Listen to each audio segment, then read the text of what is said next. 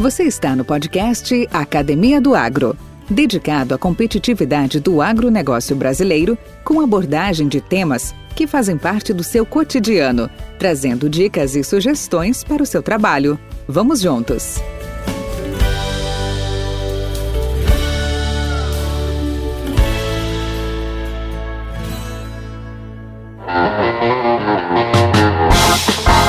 Semente básica é um material obtido de reprodução da semente genética, realizado de forma a garantir sua identidade genética e pureza varietal. A semente básica é a primeira geração da semente genética, aquela que foi obtida pelo fito melhorista.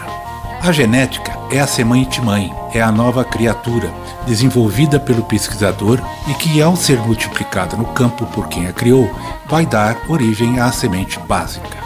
Esta semente genética foi selecionada por suas qualidades a partir de uma planta de uma semente, em alguns casos de um tecido obtido em laboratório, onde foi incorporado algum gene que vai dar resistências frente a insetos, herbicida, enfim, agregando uma nova tecnologia.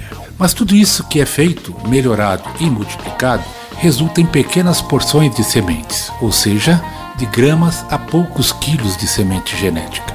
O que resta fazer? Tornar estas pequenas quantidades mais disponíveis em maior quantidade ao produtor de sementes e esse ao agricultor. E a fórmula é bem simples: multiplicar novamente, produzindo e assim a semente básica.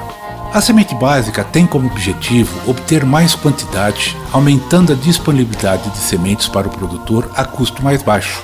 E, na medida em que o programa de sementes avança, maior será a disponibilidade da nova variedade, por um preço ainda menor. Especialista na produção de sementes básicas das culturas de milho, soja e sorgo com alto nível de qualidade, Evandro Jorge irá nos contar sua caminhada e sua experiência profissional em um dos setores mais críticos e importantes da indústria sementeira. Podcast Academia do Agro. Olá, Evandro Sidney Jorge. Bem-vindo à Academia do Agro. Tudo bem contigo? Tudo bem, Valdir. Tudo bem, e você? Tudo tranquilo? Cara, muito satisfeito em contar contigo agora para a gente bater um papo. Algum tempo sem nos encontrarmos, né? Novas etapas aí de, de em, em nossa trajetória, tanto na vida pessoal como na profissional. E esse momento de estarmos falando, para mim é muito gratificante, porque não só por rever o amigo, mas principalmente para a gente resgatar aí boas passagens que tivemos aí na nossa na nossa, na nossa caminhada. Seja bem-vindo, estamos em casa, tá bom? Está bem, Valdir. Obrigado pelo convite. Eu mais do que uma satisfação para mim, é realmente é uma honra é, ter sido convidado por você para fazer é, esse trabalho, né? E tendo aí é, no mercado colegas aí com grandes referências né, na área de sementes, a gente poder estar tá representando um pouquinho e contando um pouquinho da nossa história aí é sempre, sempre gostoso, né? Então, obrigado, obrigado sempre. Ah, que bom, cara. Fico feliz com isso. Então, vamos lá. Você sabe que eu tenho, eu tenho começado todas as nossas nossos bate-papos aí conversando um pouco sobre a vida, né, a trajetória de cada um, né? Conta para mim, onde tudo começou? De onde você veio, sua família? Conta um pouco de você. Então vamos lá, eu sou gaúcho, nascido em Porto Alegre, mas criado em Canoas, uh, filho de pais muito simples. Uh, minha mãe tinha ginásio, meu pai só o primário, e uh, eu era irmão de outras quatro meninas, então fui o, o bendito fruto entre as mulheres. E é, então não aprendi a cozinhar, não aprendi a lavar, não aprendi nada.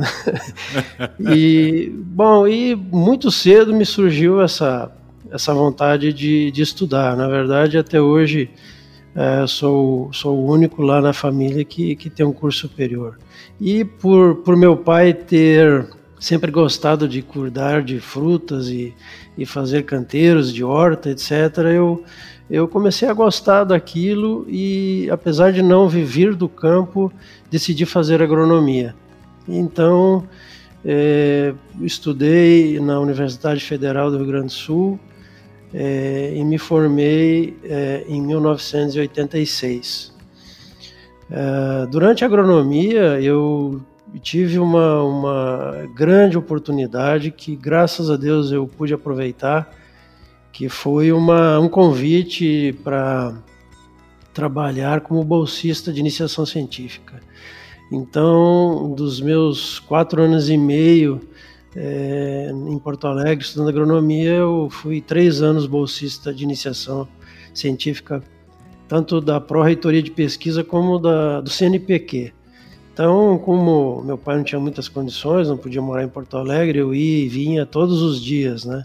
E estudei mais nos ônibus e nos trens do que propriamente em casa, né? E uh, em 87, na verdade, eu fui fazer o meu, meu estágio uh, na Pioneer, em Santa Cruz do Sul. E eu queria, na verdade, ser pesquisador, até por causa dessa influência da, da, da Bolsa de Iniciação Científica, né? E eu trabalhei com melhoramento de plantas, é, com trigo e aveia. É, e acabei depois trabalhando com milho, né? Mas a metodologia, aquele gosto pela investigação, aquele gosto pela pesquisa, é, de investigar, buscar, ficou comigo e na verdade eu acho que isso impactou toda a minha carreira, sabe? Acabou fazendo o profissional que eu fui. Eu devo muito ao meu orientador, que é uma pessoa que já foi para perto de Deus, né? E ele foi um segundo pai para mim e me deu muito, muita orientação e, e, e transformou um moleque em, em profissional. Né? Eu devo muito, muito a essa pessoa. Então eu fui fazer o, a, o estágio pensando em voltar para fazer o mestrado. E Fiz o estágio na área de semente matriz, lá, na, lá em Santa Cruz do Sul.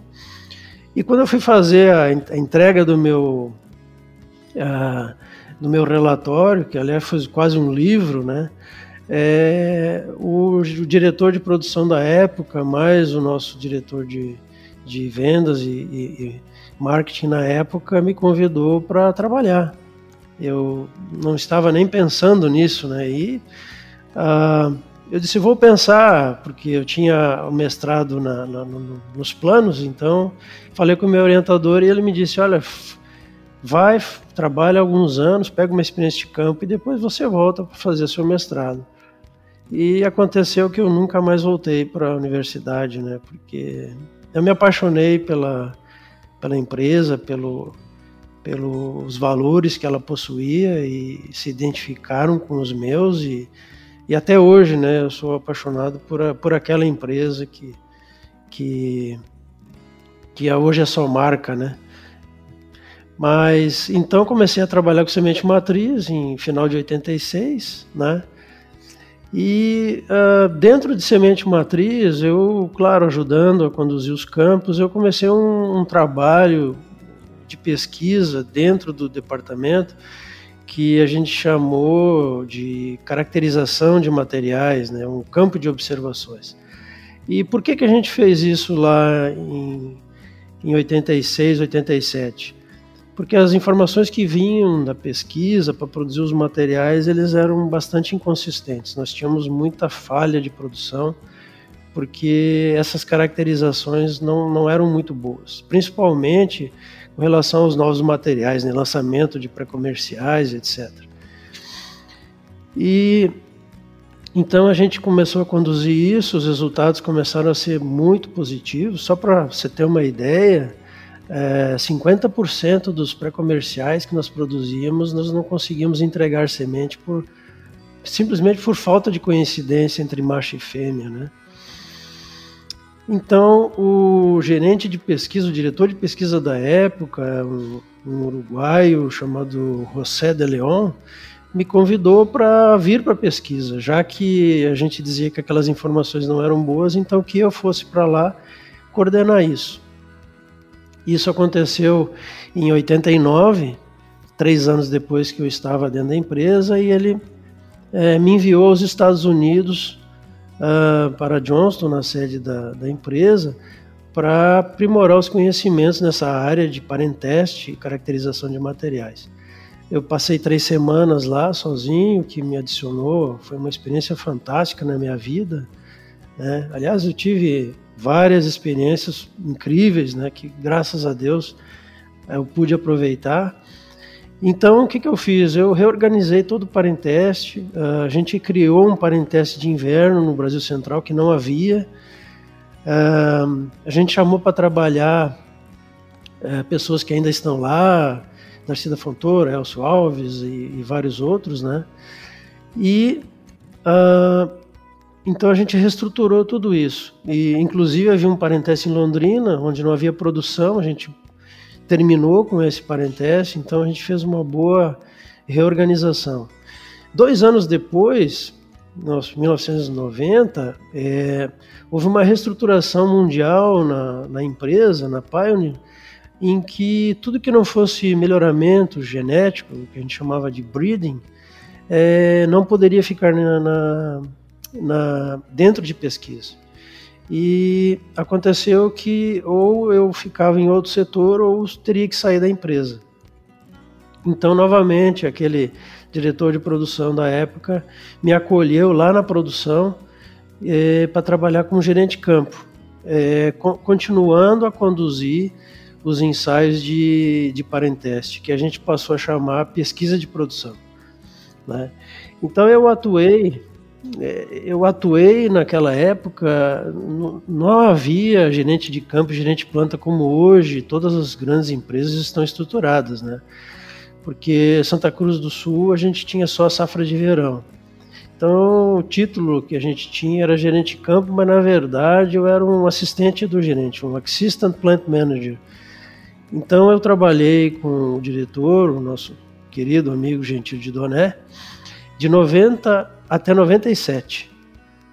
Então eu aos poucos fui me uh, aprofundando em produção comercial e uh, fui deixando a pesquisa e produção de lado e uh, por causa do volume de trabalho e aí outros colegas que estagiaram conosco assumiram a pesquisa de produção. Foi o Carlos Halpe e foi uma época também muito muito rica, é, Valdir. Esses esses sete anos que eu trabalhei em produção foi uma época assim uh, é indescritível a riqueza desse, desse período que foi para mim. Nós chamamos também nesse período é, o Ricardo Halp, o, o Carlinhos, o, o, o Herzog é, e muitas outras pessoas que vieram a, a, adicionar no time. Hoje são, são pessoas de grande destaque no, no, no mundo, né, em termos de produção de semente. E foi um período também em que a gente abriu, é, eu e o Gentil, a gente abriu o Brasil para o mundo. Foi um desafio que ele me colocou numa bela tarde lá na minha salinha em que os Estados Unidos produzia semente fora do, do, dos Estados Unidos para eles e para alguns outros países. E me perguntaram se eu topava o desafio e a gente realmente foi atrás disso. Então nós começamos ali nos anos de 93, 94 a fazer os primeiros ensaios de produção materiais é, os mais tropicais possíveis que havia nos Estados Unidos, logicamente, né, porque é, material extremamente precoce, não se adaptava aqui num, num país tropical como o nosso, né? Tivemos sucessos, tivemos alguns fracassos e a gente foi aí adaptando, caracterizando os materiais. E depois veio produção para a Argentina, norte da Argentina, né, que os, os próprios argentinos não conseguiam produzir pelo, pelo problema do mal do Rio Quarto, né, que foi uma pandemia grande lá que teve, uma epidemia grande. Então nós conseguimos produzir semente para México, para sul dos Estados Unidos, para Argentina. Então assim foi um, abriu-se, né, com a ajuda de uma pessoa que ficou muito querida é, da Pioneer naquela época, que chamava Charlie Carter. Ele nos ajudou e se tornou quase que um brasileiro, porque ele adorava vir ao Brasil, né? E, e abriu as portas da Pioneer no Brasil para, para o mundo, né? Então, em 97, o gerente semente matriz se aposentou e uh, o Charlie e o Gentil me convidaram para assumir a gerência. Né? Eu como já havia trabalhado três, três safras lá, conhecia um pouco melhor o processo, eu, claro, assumi o desafio e comecei a trabalhar em tudo aquilo que eu dizia quando era é, técnico de campo, né? Eu dizia, se um dia eu fosse, fosse é, gerente desse departamento, eu faria muita coisa diferente, né? Então, foi a oportunidade que eu tive de cumprir com, a, com aquilo que eu pensava. A primeira coisa que eu fiz foi buscar irrigação, porque nós tínhamos muito fracasso de produção. Você sabe, né, que linhagens elas não se comportam tão bem quanto híbridos na questão é, hídrica, né? Elas sentem muito mais a deficiência hídrica os híbridos. Então, eu comecei a procurar irrigação e acabei é, batendo lá em Tumbiara, no Brasil Central. Né? E muita gente dizia: você é doido de querer produzir linhagens no Brasil Central, lá não produz linhagem. E eu e eu fui mesmo assim, teimoso, e em 97 a gente fez uma experiência. Nós plantamos 13 linhagens é, na região lá de Vicentinópolis, inclusive uma das regiões mais quentes lá da, da próximas de Tumbiara, né? E, e, olha, nós tivemos um sucesso grande na questão de, de volumes. Nós não foi muito boa a qualidade fisiológica. Mas isso é fácil de entender em função da, das altas temperaturas. Né? Então a gente foi aprimorando o processo, ah, colocando materiais mais tropicais que vinham surgindo, os, os, temperados, alguns até ainda importados dos Estados Unidos, né? lá na, no final da década de 70, início da década de 80, que era o nosso germoplasma na Pioneer, era até tipicamente temperado, e aí ele foi é, ficando mais tropicalizado a partir do, do, que a gente foi subindo né, pra, da região sul para o centro do, do Brasil. E então, nesses dois anos de tentativas, eu percebi que Brasil Central seria o futuro da semente matriz. E eu escrevi um projeto de cinco páginas, nunca me esqueço disso, com gráficos, tabelas, é, demonstrativos de rendimento, comportamentos de materiais, e a gente submeteu o projeto para construir uma planta de semente básica dentro de Tumbiara. E eu tive que ir defender esse, esse projeto lá em Johnston é, com o nosso presidente, não foi nem um, um, um coordenador de Latinoamérica, foi com o presidente.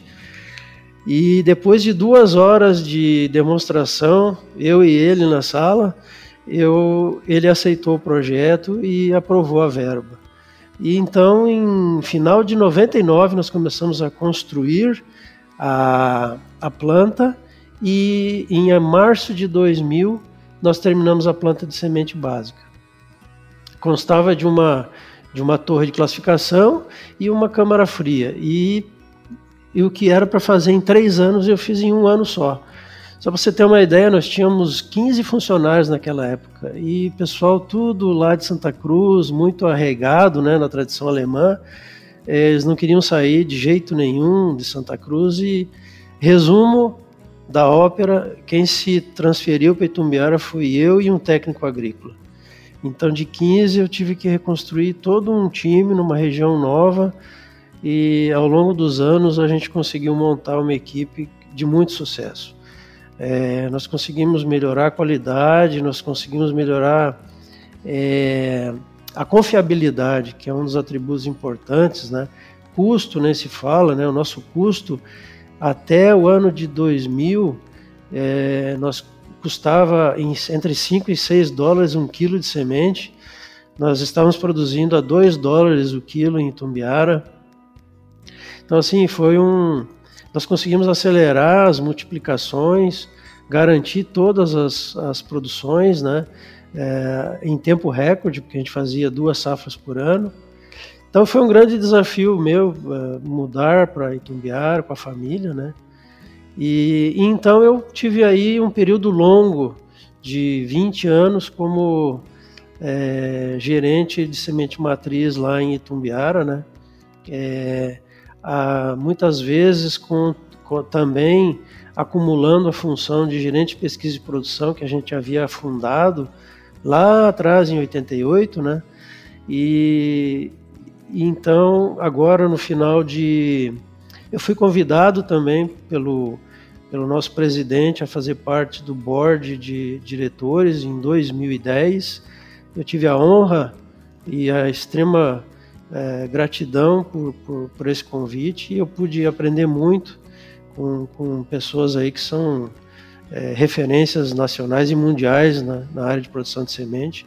Então eu permaneci até 2013, 2014 e ah, encerrei a minha carreira na Pioneer em 2000, início de 2019. Né?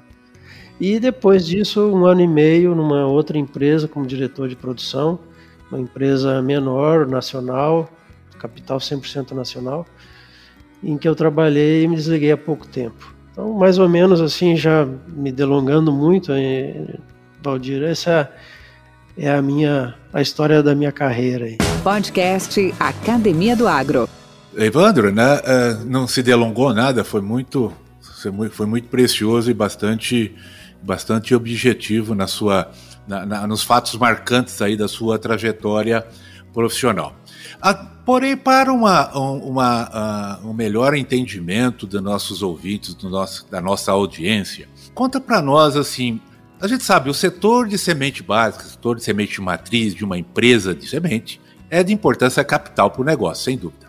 Agora, o que é produção de semente matriz, de semente básica? Como, como ela se encaixa dentro do fluxograma de uma indústria de semente? Tá? Quais são as suas funções, seus objetivos? E você também pode citar um novo departamento que você, que você criou e desenvolveu, chamado Pesquisa de Produção. Tá bem, Valdir.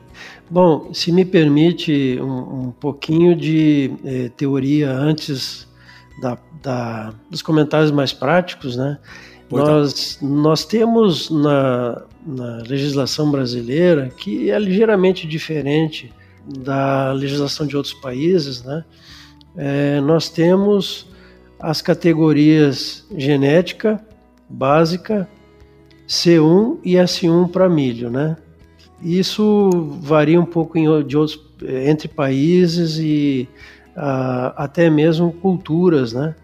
E no Brasil, é, a, o que estrutura tudo isso, né, a nossa lei de sementes e mudas, né, que é lá de 2003, né, da lei 10.711, né. Então, uh, nós na, na Pioneer, nós sempre produzimos a categoria a genética, né.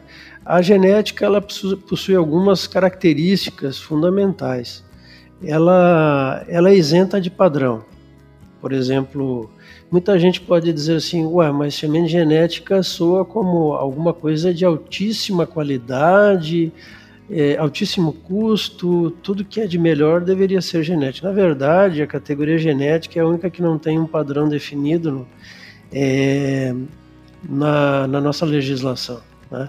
Então, eu, o melhorista pode me entregar uma semente genética com 50% de germinação, por exemplo, se ele quiser, até mesmo com impurezas. É a semente que ele produziu, né? Bom, dito isto, o que, que é, é o que nós chamamos de semente matriz, né? Ou semente genética ou básica? A semente é, genética e básica, ela é o, a propagação daquilo que o melhorista uh, produziu lá na elaboração dos seus híbridos. Né? Então, por exemplo, a função princi principal da, da pesquisa é gerar híbridos, uh, no caso do milho. Né? Então, uh, para a constituição de um híbrido, você precisa de pelo menos dois parentais, um macho e uma fêmea. É, chamamos assim macho e fêmea porque a gente sabe que o milho tem tem os dois sexos na mesma planta, né? Ele é macho e fêmea dentro da mesma planta, né? É, e uh, na elaboração uh, desse híbrido, uh, ele, ele usa as linhagens que ele possui no banco de germoplasma e novas que ele vai criando ano a ano. Né? Todo ano o melhorista ele codifica um número X de linhagens, tipo 20, 30, dependendo da estação de pesquisa, do programa, etc. 20, 30 novas linhagens.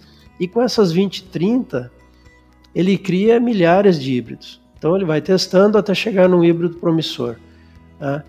É, quando esse híbrido é promissor e as linhagens são novas, os parentais são novos, é, ele tem que transferir uma quantidade de volume mínimo para que seja multiplicado. Tá? E uh, isso varia muito de empresa para empresa, mas na, na Pioneer nós tínhamos que uh, deveriam ser 7.500 sementes. Né? Hoje em dia se transfere 8 a 9, 10 quilos, vamos dizer de 8 a 10 quilos de uma nova linhagem. O melhorista liberou, transferiu isso uh, da pesquisa para a semente matriz. Então é a função da semente matriz propagar esse material é, para os volumes necessários de cruzamentos a campo. Então, a semente matriz ou semente genética ou básica, ela é uma ponte entre pesquisa e produção. É, os atributos da, da semente genética mais importantes, sem dúvida, é, é a qualidade genética. Né? A qualidade genética ela é fundamental. Eu costumo dizer que se a produção de semente é uma casa, a semente matriz é, são os pilares e a fundação, né? aquela viga baldrame que tem lá embaixo, em que as paredes são erguidas. Se você não tem uma fundação forte, sólida e resistente, de boa qualidade, é, a casa ela, ela afunda, ela trinca é, e, e por aí pode desmoronar tudo. Tá? É, então, assim, a, a, semente genética ela precisa de, de, altíssimo padrão de qualidade. E a semente matriz é o principal guardião uh, disso tudo, né?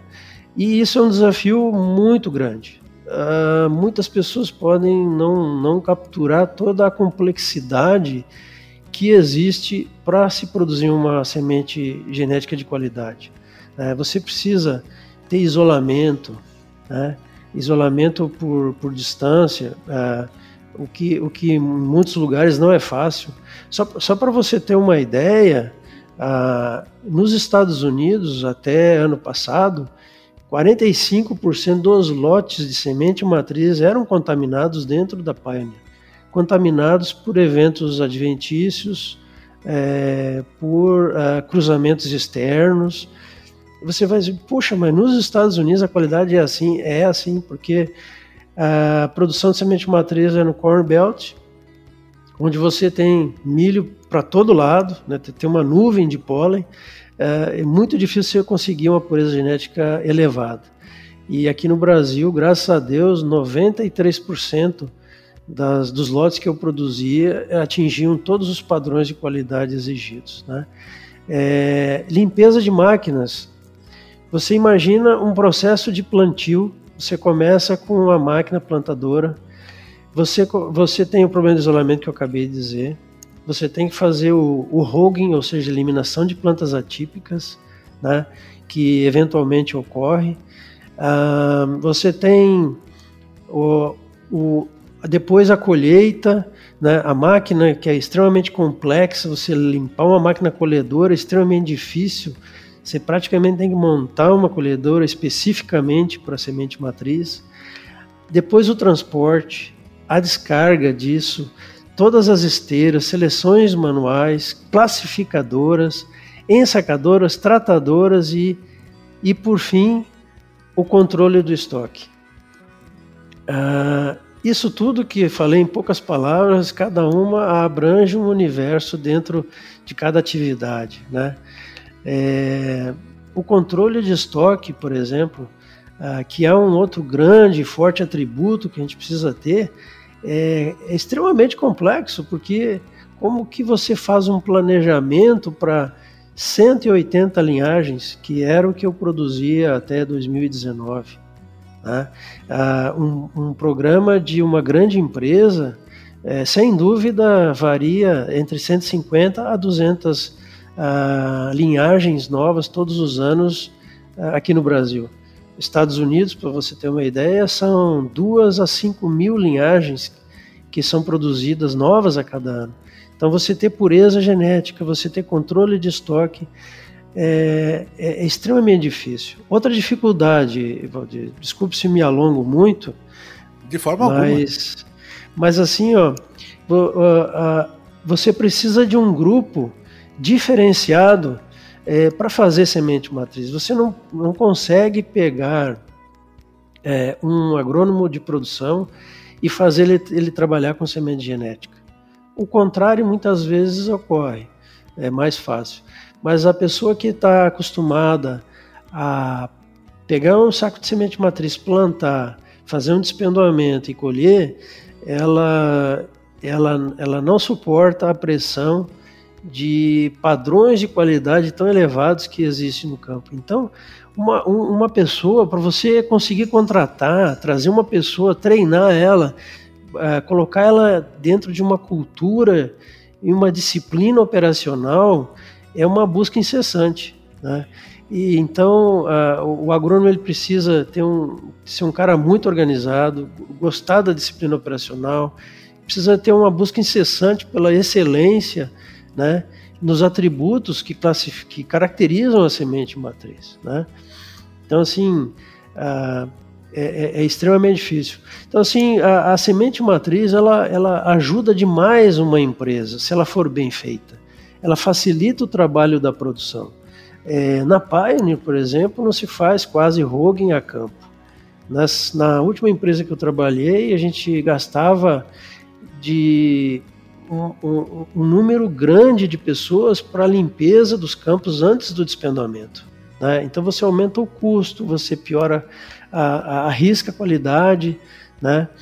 A, a, outra coisa que a semente matriz pode ajudar a empresa é trabalhar como um filtro, porque muitas, muitos híbridos pré-comerciais são produzidos dentro da, da semente matriz antes de irem para um volume em escala. É, o que, que eu digo escala? É 300, 400, 500 hectares no primeiro ano, mil hectares no segundo ano. Então a semente matriz vai fazer 4, 5, 6 hectares de uma produção piloto. Nessa produção piloto, a semente matriz vai coletar o split. A, o que, que é o split? É, é a diferença de time de floração entre o macho e a fêmea, porque se você errar em 5 hectares é uma coisa, e produzir pouco. Agora, se você errar em 300, 400, 500 hectares, o custo é, é enorme, né? É, então, a semente matriz vai passar o split correto, uma, uma, uma noção de é, producibilidade geral, é, da, de produ produtividade da fêmea, quanto que aquela fêmea pode produzir, é, caracterizar o material em termos de população, é, se o material é suscetível à doença ou não é, se ele era muito atrativo à lagarta e também a gente fazia antigamente os tours, né? É, juntava todo o grupo de produção e levava aos campos para conhecer os novos materiais. Aí nós mostrávamos a proporção, né? Como é que nós plantamos, se o macho podia se podia aumentar a proporção macho e fêmea, a gente pode falar disso um pouco mais para frente, né?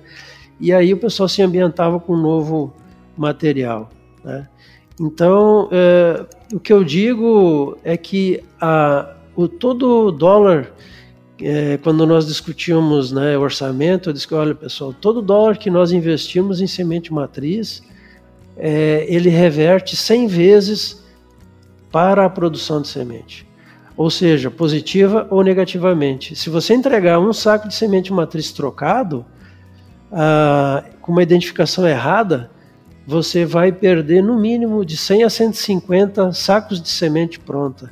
E se você multiplicar isso pelo, pelo preço final de venda, você faz um cálculo rápido de que uh, o prejuízo é imenso. E se você me der mais dois minutinhos, eu gostaria só de, de dar dois exemplos de erros que ocorreram e os prejuízos que aconteceram. Por favor, Por exemplo, fique à vontade. Como os campos são muitos, né, eu falei 150, 160, até 180 campos, é, os códigos às vezes são muito parecidos. Nós tínhamos uma vez uma linhagem chamada DGV e uma outra linhagem chamada DGF. Então ela só tinha uma letra diferente.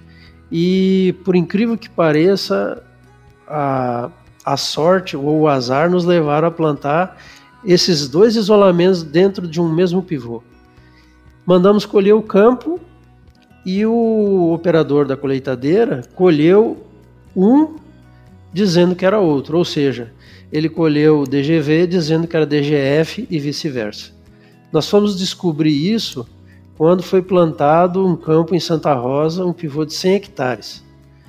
E aí nós ainda conseguimos contornar isso porque foi antes da floração, só que se perdeu um campo é, disso, o Walter, que é Walter Linderman, outro grande colega nosso, era o gerente na época, e nós eliminamos o macho, e o que, que eu fiz? Eu, eu fiz um, uma autopropagação da própria linhagem, né?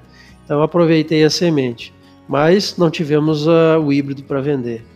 E o outro que foi um caso bem pior, que foi uma sabotagem, eu posso dizer isso, que foi uma sabotagem, que foi provado, né?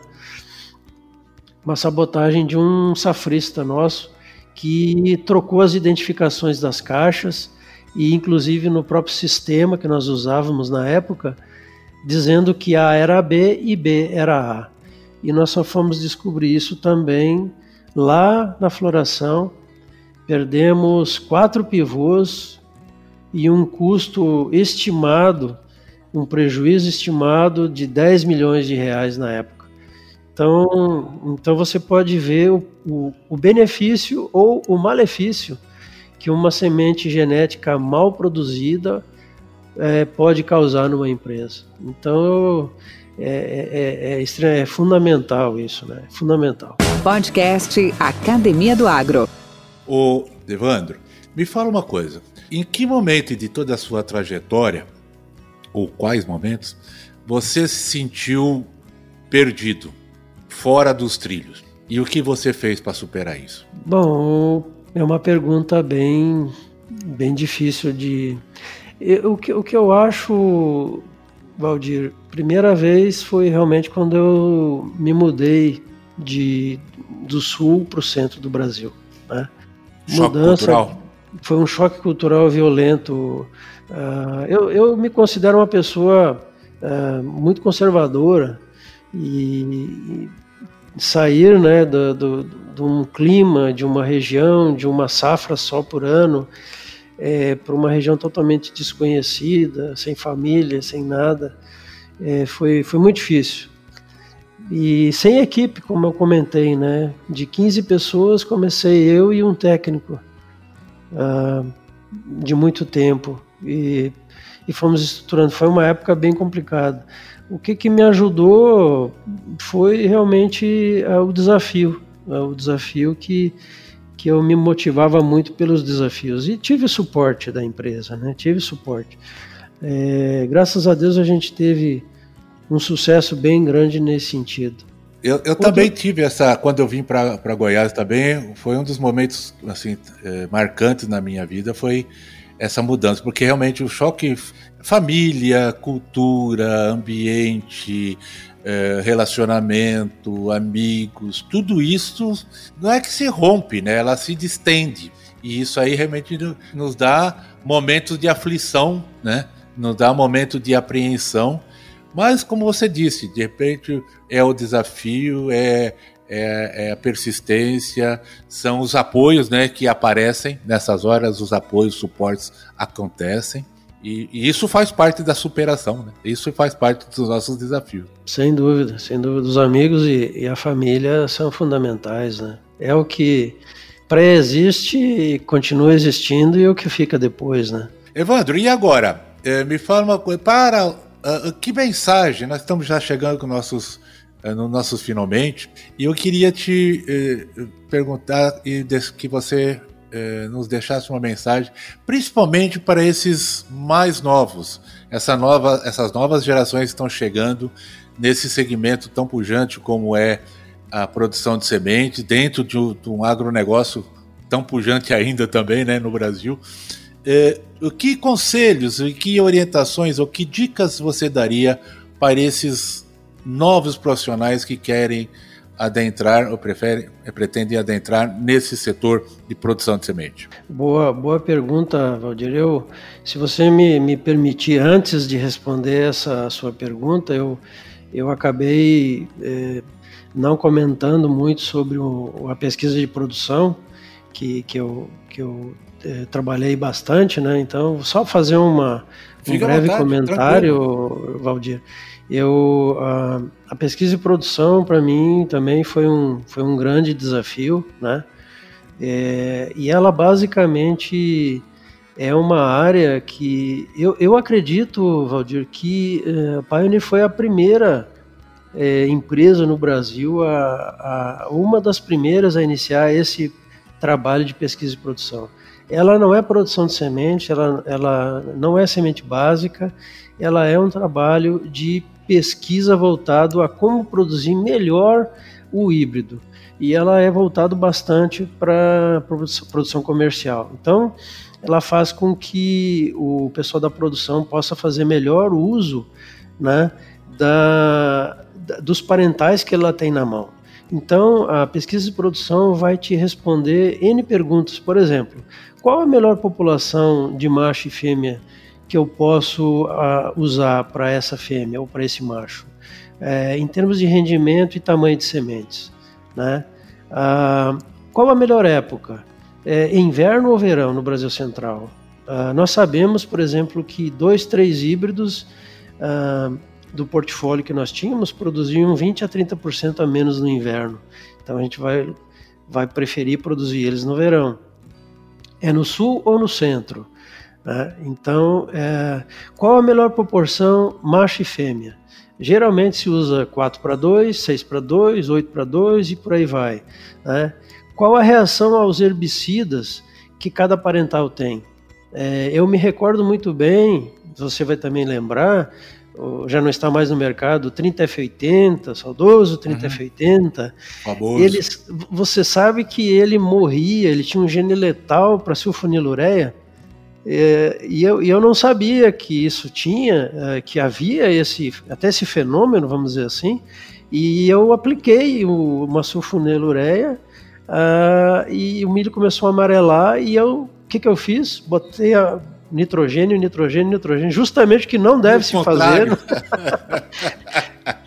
Agora você, você imagina isso em 300, 400, mil hectares de produção. Né? Hoje, por exemplo, se usa o Soberan, que é um grande produto, um excelente herbicida pós-emergente. Tem materiais que têm uma forte sensibilidade, né? Ah, e já indo para um ponto mais específico, né, que as empresas que trabalham, vamos dizer, com esterilidade, elas, é, qual que é o melhor blend? É, é 60-40? É 30-70? É 90-10? Tudo isso a gente pode determinar através da pesquisa de produção. E se eu puder te dar dois, dois exemplinhos rápidos de aplicação da pesquisa de produção que foram, é, na minha opinião, um, um dos grandes sucessos que a gente teve na carreira foi, você lembra, deve lembrar do 30F90. É um híbrido que foi muito importante na, na empresa só que ele produzia 70, é, 70 sacos de semente por hectare somente. Ah, uma fêmea não polinizava, etc. Então nós fizemos vários ensaios. Nós começamos a ver é, polinizar aquela fêmea com três é, machos diferentes. A gente percebeu que o macho 30F90 tinha uma incompatibilidade com a fêmea. Bom, começando por aí não interessasse o volume de pólen, ela não polinizava. Então nós dizíamos, vamos inverter esse híbrido. Mas aí o que, que acontece? O macho que viraria fêmea tinha um problema que a gente chamava de popping. O endosperma rompia e a, a qualidade da semente era péssima. E aí nós começamos a trabalhar em como diminuir o popping. Aí nós descobrimos, fazendo vários ensaios de época, que o inverno a, o índice de popping caía de 20% a 30% para menos de 1%. E aí nós invertemos, fizemos um campo piloto no inverno, não tivemos nada de popping e produzimos 150 sacos de sementes. Aí é, eu e o. Nós calculamos o ganho que a empresa teve e chegou muito próximo de um milhão e meio de dólares por ano. Isso foram três, quatro anos de produção a fio. Então esse foi um grande ganho e eu pergunto para você quantos anos paga um, um milhão e meio de dólares um programa de pesquisa e produção, né? Uh, paga vários anos. Isso uma informação. Outro, outro caso é perfilhos na fêmea do F30 F53, que até hoje é vendido. A fêmea do F53 tem perfilhos demais, tem lavouras que chegam a 80% de plantas com perfilhos. Mas qual que é o problema do perfil? O perfil reduz o rendimento, apesar dos americanos dizerem que não, porque lá nos Estados Unidos é só 3 a 4% que ocorre. No Brasil nós temos 70, 80% de plantas com, com mais de um perfil. Você tem que despendoar duas vezes a lavoura, né? Porque não é só uma, um pendão que você tem que tirar, você tem que tirar o pendão do perfil também. Eu descobri um hormônio que é aplicado numa determinada fase, numa determinada, num determinado volume, e ele suprime o perfil. Né? E por último, o 30S31 que polinizava mal. E nós começamos a aumentar a população de macho, aumentar a população de macho e cada vez caía mais. Aí nós fizemos o raciocínio inverso. Nós diminuímos 20 mil plantas a, mais por hectare, a menos por hectare e começou a produzir mais. Ou seja, o material produzia muito mais pólen e tinha uma, uma exposição de pendão muito melhor que polinizava. Então, assim, são três pequenos exemplos de, de dezenas que eu poderia enunciar que uma pesquisa de produção bem conduzida pode ajudar uma empresa.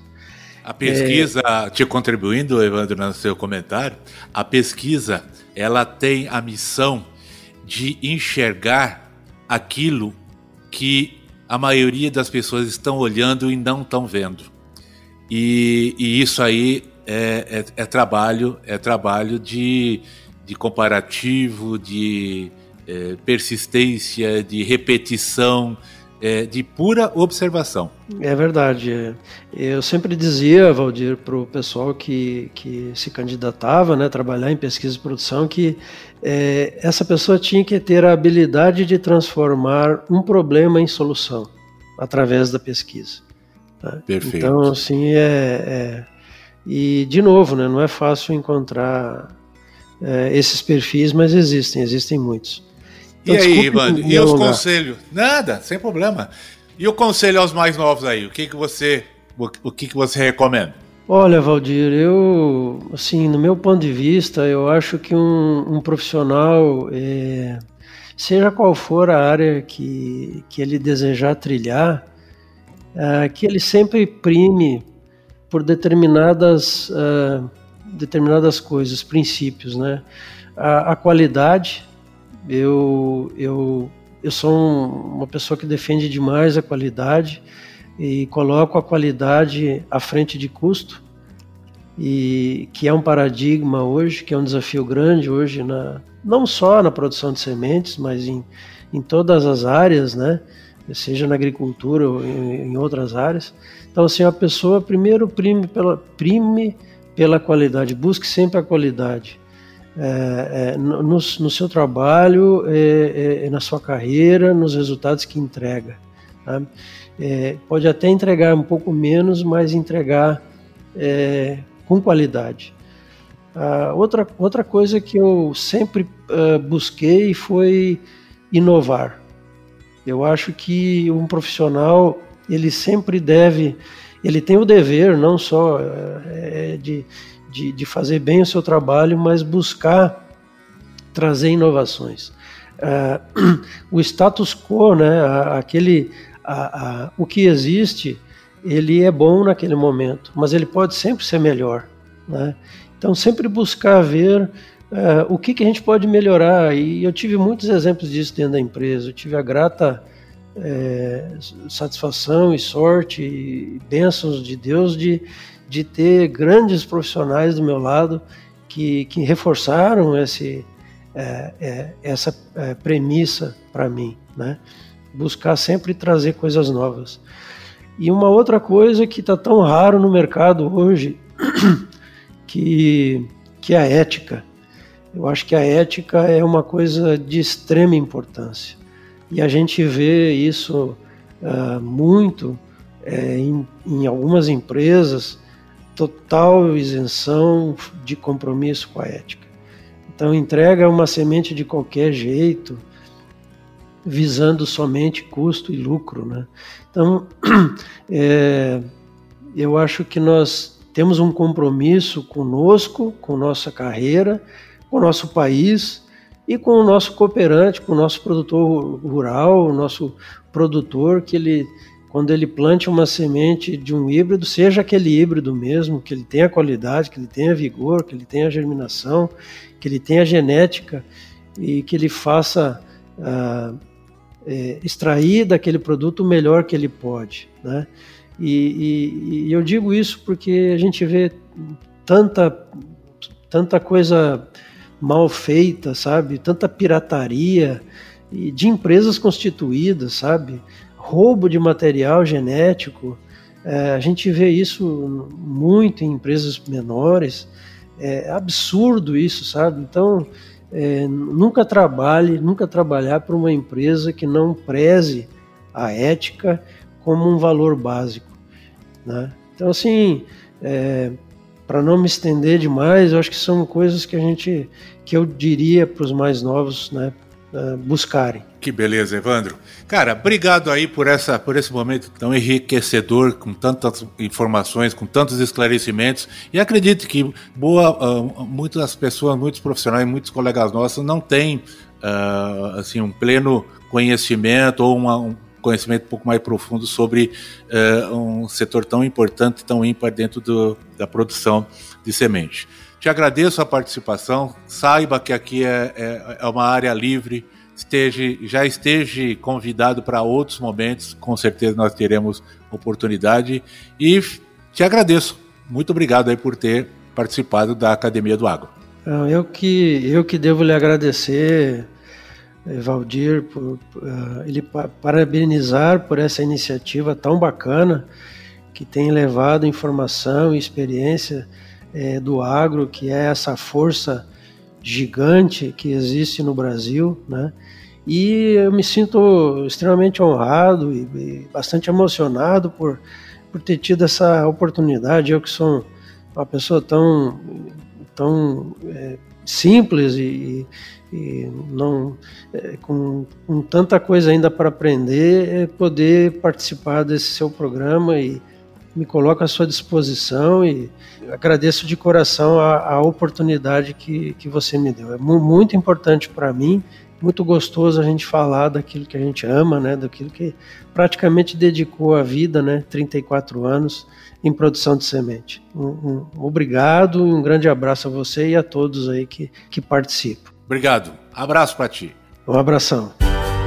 Com temas expressivos e dinâmicos, esse intercâmbio semanal visa oferecer um melhor desenvolvimento em suas habilidades profissionais e nas atividades e práticas do seu cotidiano. Somos da Academia do Agro, o podcast para todos aqueles apaixonados pelo agronegócio. Te aguardamos no próximo episódio. Até lá!